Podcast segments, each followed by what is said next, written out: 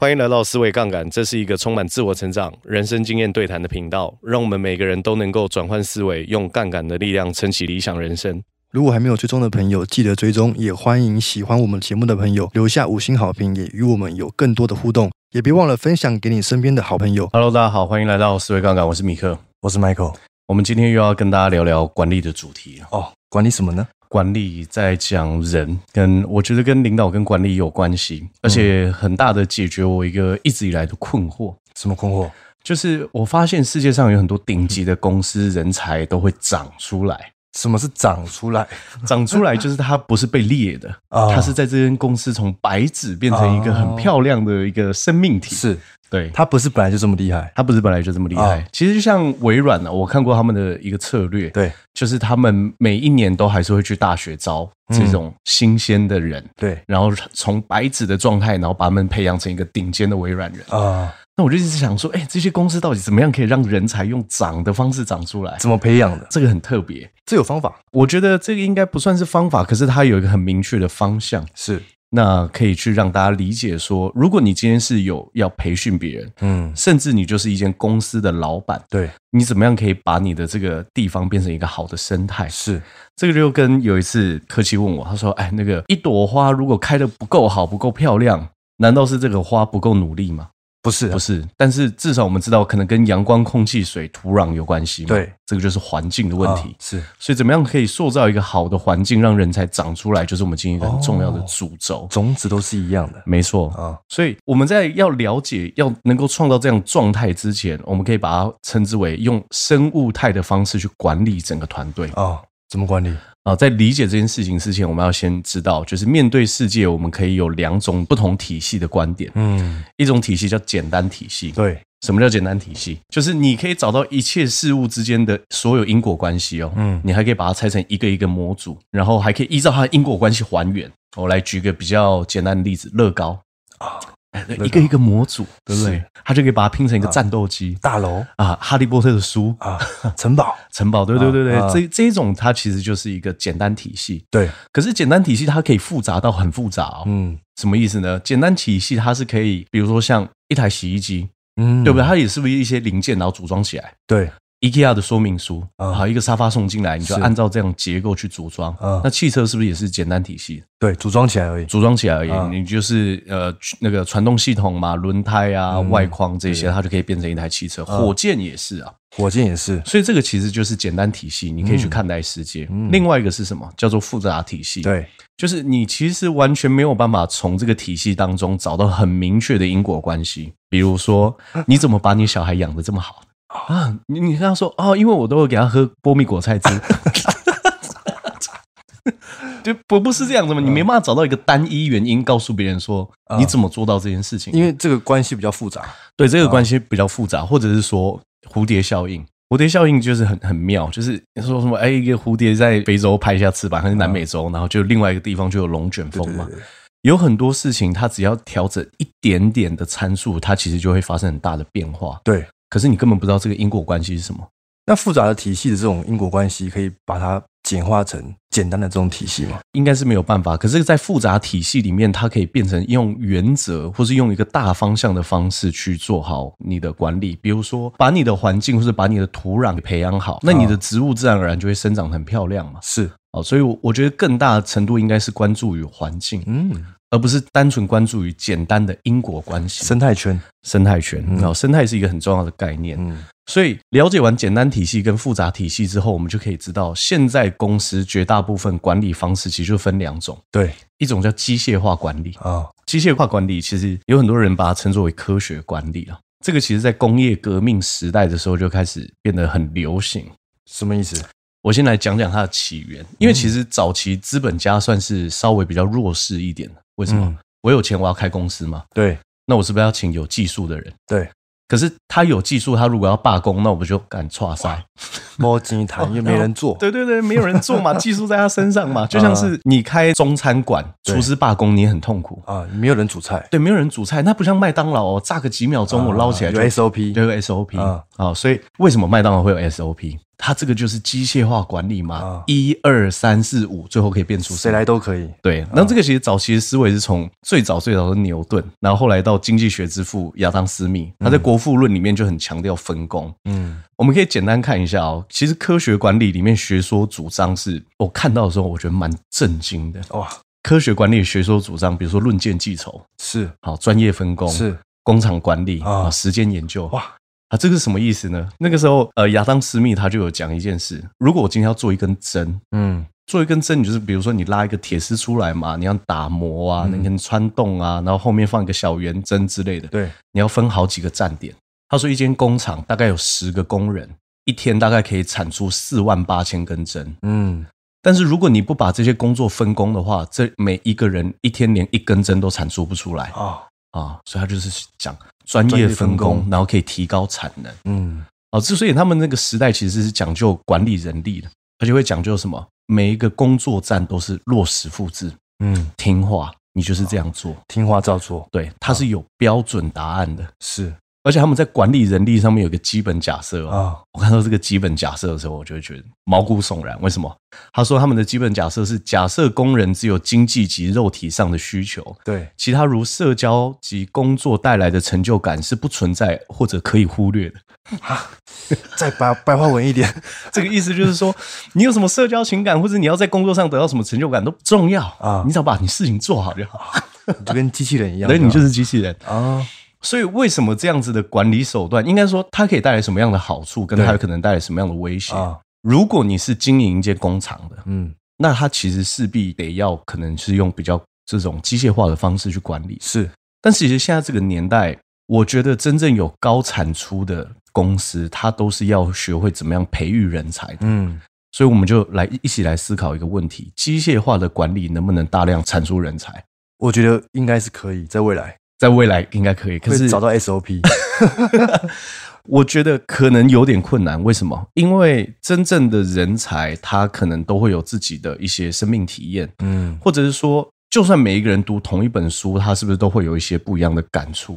啊，对，他看到的重点不一样，嗯所以你很难跟他说，你读了某一个学科，然后你看了哪一本书之后，就可以成为什么样子的人哦哦，很困难。就跟业务团队一样，你一对对个对方法教下去，不是每一个都会变成 top sales。没错，哦没错，没错。或者是说，我的个性就是。A，但是你一直教给我 B 方法，对那就一直很像教鱼在陆地上赛跑一样，啊它，注定跑输的。对对对对，对可是生命体它最特别的地方是，如果你给它空间，它会找到自己的出口。嗯我觉得这个是最特别的地方。所以在机械化管理上面有一个小小的缺陷是什么？因为这样子的思维会让管理者认为，一个团队其实就是一个不会觉得疲倦的机器而已，它就理当这样运作。嗯，而且这样子的管理思维会有一个想法，它是不是要求每个人的岗位上面都要稳定？对，因为它有稳定的产出嘛。嗯可是这样子要稳定的产出的话，就会出现一个问题，他们的能力不会得到成长。比如说，我就是在这个站点，嗯我就是做这件事情，嗯，要不要成长什么？呃，速度变快 一点。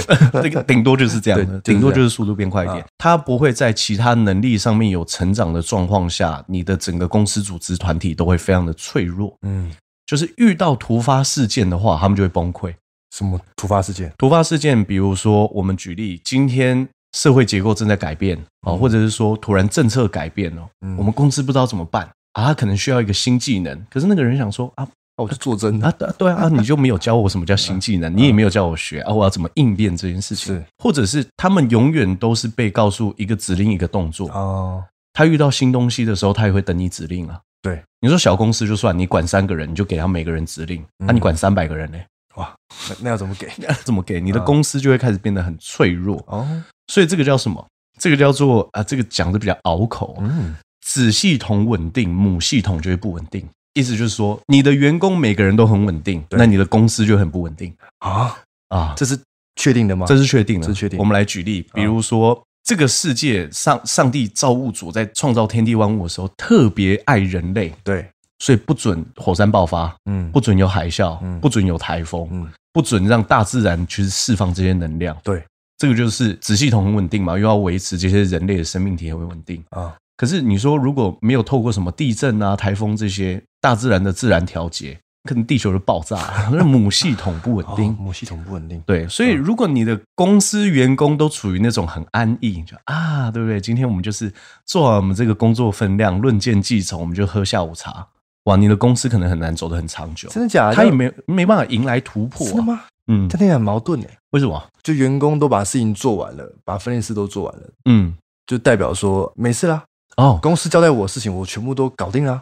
公司如果它有创造一些员工的不稳定的话，它其实公司反而会更稳定。我举例，嗯，我印象当中，Google 还是哪一间企业，它礼拜五会强制员工不能做他自己工作内的事情，他去学其他的东西，这就是创造不稳定、哦啊！就是我除了我分内事之外，我应该还要去探索，应该还要去学习，我应该还要去触碰一些我舒适圈以外的东西。哦，这个就是创造不稳定。嗯，那稳定就是什么？比如说我给你一个两万六千八的薪水，对它就是这样子，啊，这就是稳定嘛。是可是这里面有一个很重要的思维跟漏洞，就是你真的把它当成一个工具，嗯你没有把它当成一个人看待，嗯所以我们就要看到另外一种管理的思维，叫做生物态的管理方式哎呦，啊。生物态管理方式就很特别。其实讲坦白，简单来说，你只要想一件事情就好。你今天带的员工是你的弟弟、嗯亲弟弟、对亲妹妹，嗯，你会不会就跟他讲说，你一个月就领两万八就好，你一辈子跟着我，就这样子稳定，对不对？那、嗯你就永远遇到挑战，跟遇到一些波动跟挫折的时候，你都没办法承担。嗯如果这个人是你弟弟，你会这样做吗？不会，不会，你要要说你要成长，当然你要成长绝对不止现在这个样子， 没，错，这个其实就是创造不稳定。成长其实就是一个不稳定的过程，成长哪有稳定的？嗯，成长本身就是不稳定的过程。所以其实生态化管理就是他认为管理就是一种复杂的生态系统，嗯，因为他没有办法用因果关系还原嘛。啊，我这样这样做，员工就可以变得更好。但是它会有一些准则，而且生态化管理有一个很特别的地方，嗯，它是相信很多大量简单的人或是大量简单的东西结合在一起，它就会产生很特别跟特别重要的化学效应。啊，好，这个其实就是生物态。是我，们来举例哦，一只蚂蚁的智商很低，嗯，但是你有没有听说过，一群蚂蚁聚在一起的时候，它会发生很特别的事？啊，你把蚁窝破开，里面会有那个蚁后的逃生通道，啊对会有可以放死蚂蚁的地方，啊哪边是放食物的，哪边是走道，嗯然后哪边是蚂蚁休息的地方。对，一只蚂蚁，那就是一只蚂蚁啊，蝼蚁一 个，对不对？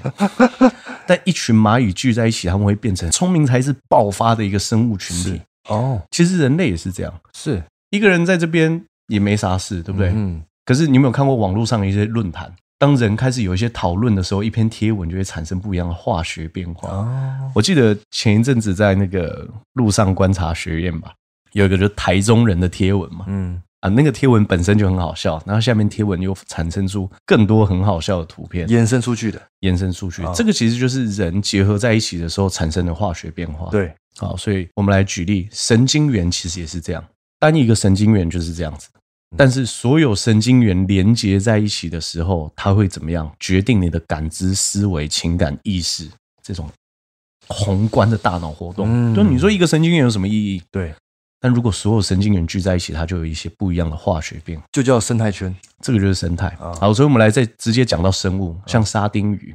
沙你丁鱼你有没有看很不过熟沙欸丁鱼风暴？啪，就很多沙丁鱼这样啊。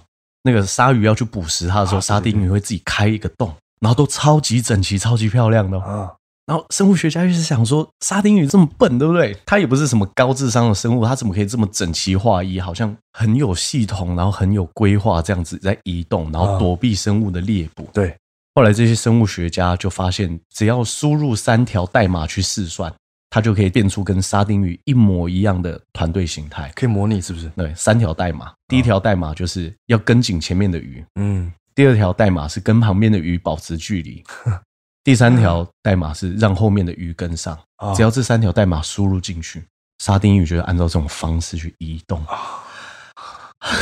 破解沙丁鱼的代码，呃，破解沙丁鱼的代码。所上以帝禁区。没错，啊所以我我就一直对于有一个文章印象很深刻，有一个人问生物学家，嗯，就是问宇宙的事情，然后那个生物学家说，如果上帝真的是依靠规则去创造这个世界的话，那这条世界的规则不会超过三条代码。哇，它可能就是三条代码写完，然后其他就只是反复的运算，然后最后变成一个世界啊啊、它是用简单的代码去做的。啊所以，我们接下来就要开始跟大家揭秘，有没有什么样子的代码是可以让人才长出来的？啊是有的是有的啊啊，这个很关键啊。所以要让人才长出来的三条代码是什么？第一个是你要为社会做贡献嗯啊。为什么这件事情是重要的？因为如果你今天真的是要让人才去培育跟不断长出来的话，他要知道说，我现在在这间公司服务，我现在在这间企业服务，我是可以为社会创造价值的。对对不对？因为如果大家来到一个地方，如果只单纯谈钱的话，为钱而来就会为钱而走。嗯而且，其实如果单纯谈钱的话，我们说坦白，单纯以数字上面的比较，你要比，永远在世界上都比不完。是我们讲科技就是嘛，我记得好几年前那时候有讲三 D 列印嘛，嗯然后后来变 VR、AR 嘛，啊哦，后来变 AI 人工智慧嘛，对对然后对就是它就是一直演进啊，然后加密货币也是啊，嗯时代一直演进，你永远都可以找到更新的科技去追求。嗯但是你到底清不清楚，你现在在这个岗位上能够为社会做什么样的贡献、啊价值价值？所以第一条代码就是要让你的所有人才跟跟着你的人知道说。他现在在这个位置，到底可以为这个社会跟为周遭的人产生什么样子的价值？是所以阿德勒才会讲一句话嘛，他说：“只有我们把自己的价值跟社会价值结合起来，才可以解决我们内心的自卑问题。嗯你才可以真正培养出一个有自信啊，甚至说自律的人才。”啊突然讲到自律，我就想到一件事情：一个人能不能足够有自律，其实跟他的自尊水平有很大的关系。嗯因为他觉得他自己很棒，他自己就会自然而然把自己控制好。是所以我跟大家分享几个简单的方式，可以提升自己的自尊水平，哦怎么提升就是去完成一些简单的任务。比如说，你觉得说啊，我做简报实在太难了，我做不下去。你这个时候自尊水平很低嘛？啊，你先去整理一下房间，把房间整理好，哦你想说，哎，我还是可以去完成一些事情，是啊，你就可以继续做更难的一些任啊务，拼拼图哎、拼拼图之类啊的。好，所以要让你的所有的团体里面，好，我说是你的公司、企业里面，都要知道你们现在存在的价值是能够为社会做贡献，是很重要的。嗯好，第二个就是终身成长。嗯终身成长就是我们上次在第三季第一集有提到的对成长型思维跟固定型思维。嗯为什么这个重要嗯？为什么要输入这个代码在每一个人的脑海里面？啊为什么因为如果一个人他只是固定型思维的话，他会害怕挑战，嗯他会害怕失败，对他会害怕去接触更多新的东西，对而且他会怕犯错嘛。像微软这间公司，其实就是在有一个印度 CEO 还没有接任之前，他们公司遇到一个很大的瓶颈。嗯微软是电脑时代的霸主、欸，嗯就是你说 Windows 系统、PowerPoint、Excel、Word 这些微都软是做的微软做的。嗯可是手机时代它完全没有跟上啊！微软那时候手机时代错过一大截，对不对对后来就是 Apple 啊，啊对不对？连小米手机都做得很 好，对。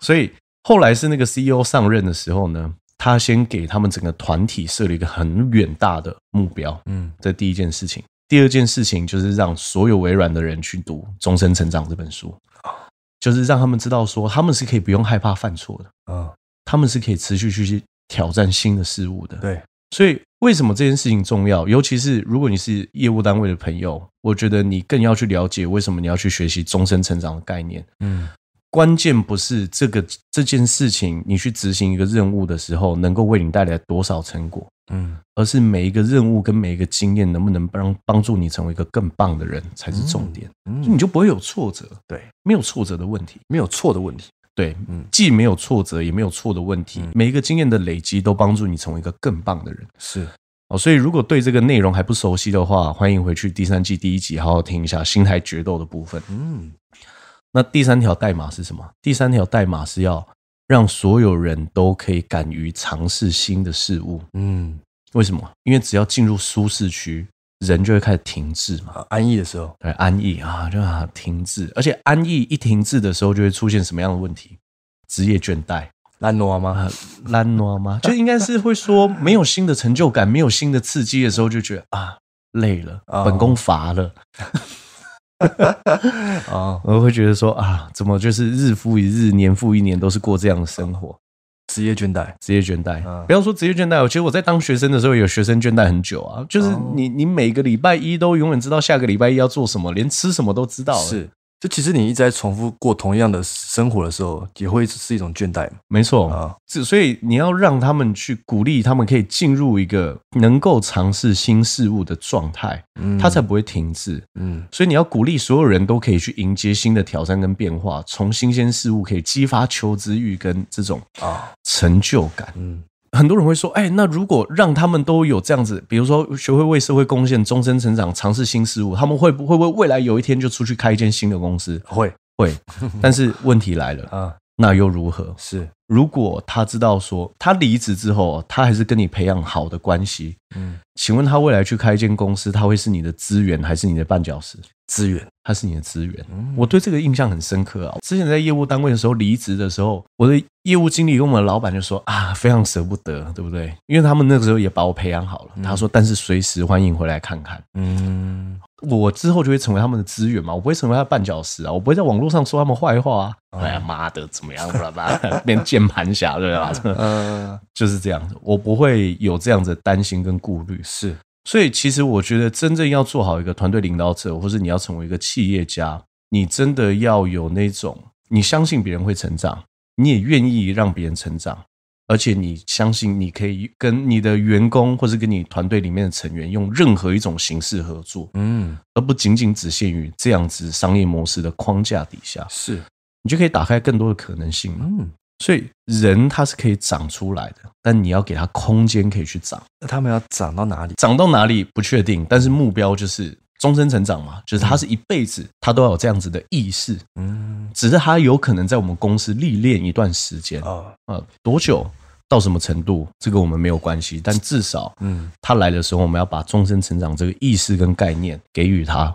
他才可以在一个好的土壤去成长。是所以，真正好的土壤，我们刚刚说的三个养分，就是为社会做贡献、嗯终身成长跟尝试新事物好，这个很重要。只要能够让这个三个意识带进整个团体里面的话，你就会发现，大家会比较不害怕犯错，是而且大家会更乐于做自己的事情。嗯我觉得回到阿德勒讲的，所有人类史上评断一个人成不成功的标准，都是这个人为社会做多少贡献，嗯还不是他赚多少钱呢？对对不对？不然说你真的要赚钱的话，那个有一期那个威力彩得主中三十亿，对不对？那他会不会被被纪念？他会不会被立雕像？不会恐怕不会。是但是很多人会的原因，不是因为他赚很多钱，而是他真的为很多人做出贡献。嗯所以我们要再提醒大家，不要再想说可以用机械式的方式去管理或是压制你的员工，因为你要真正把人当人。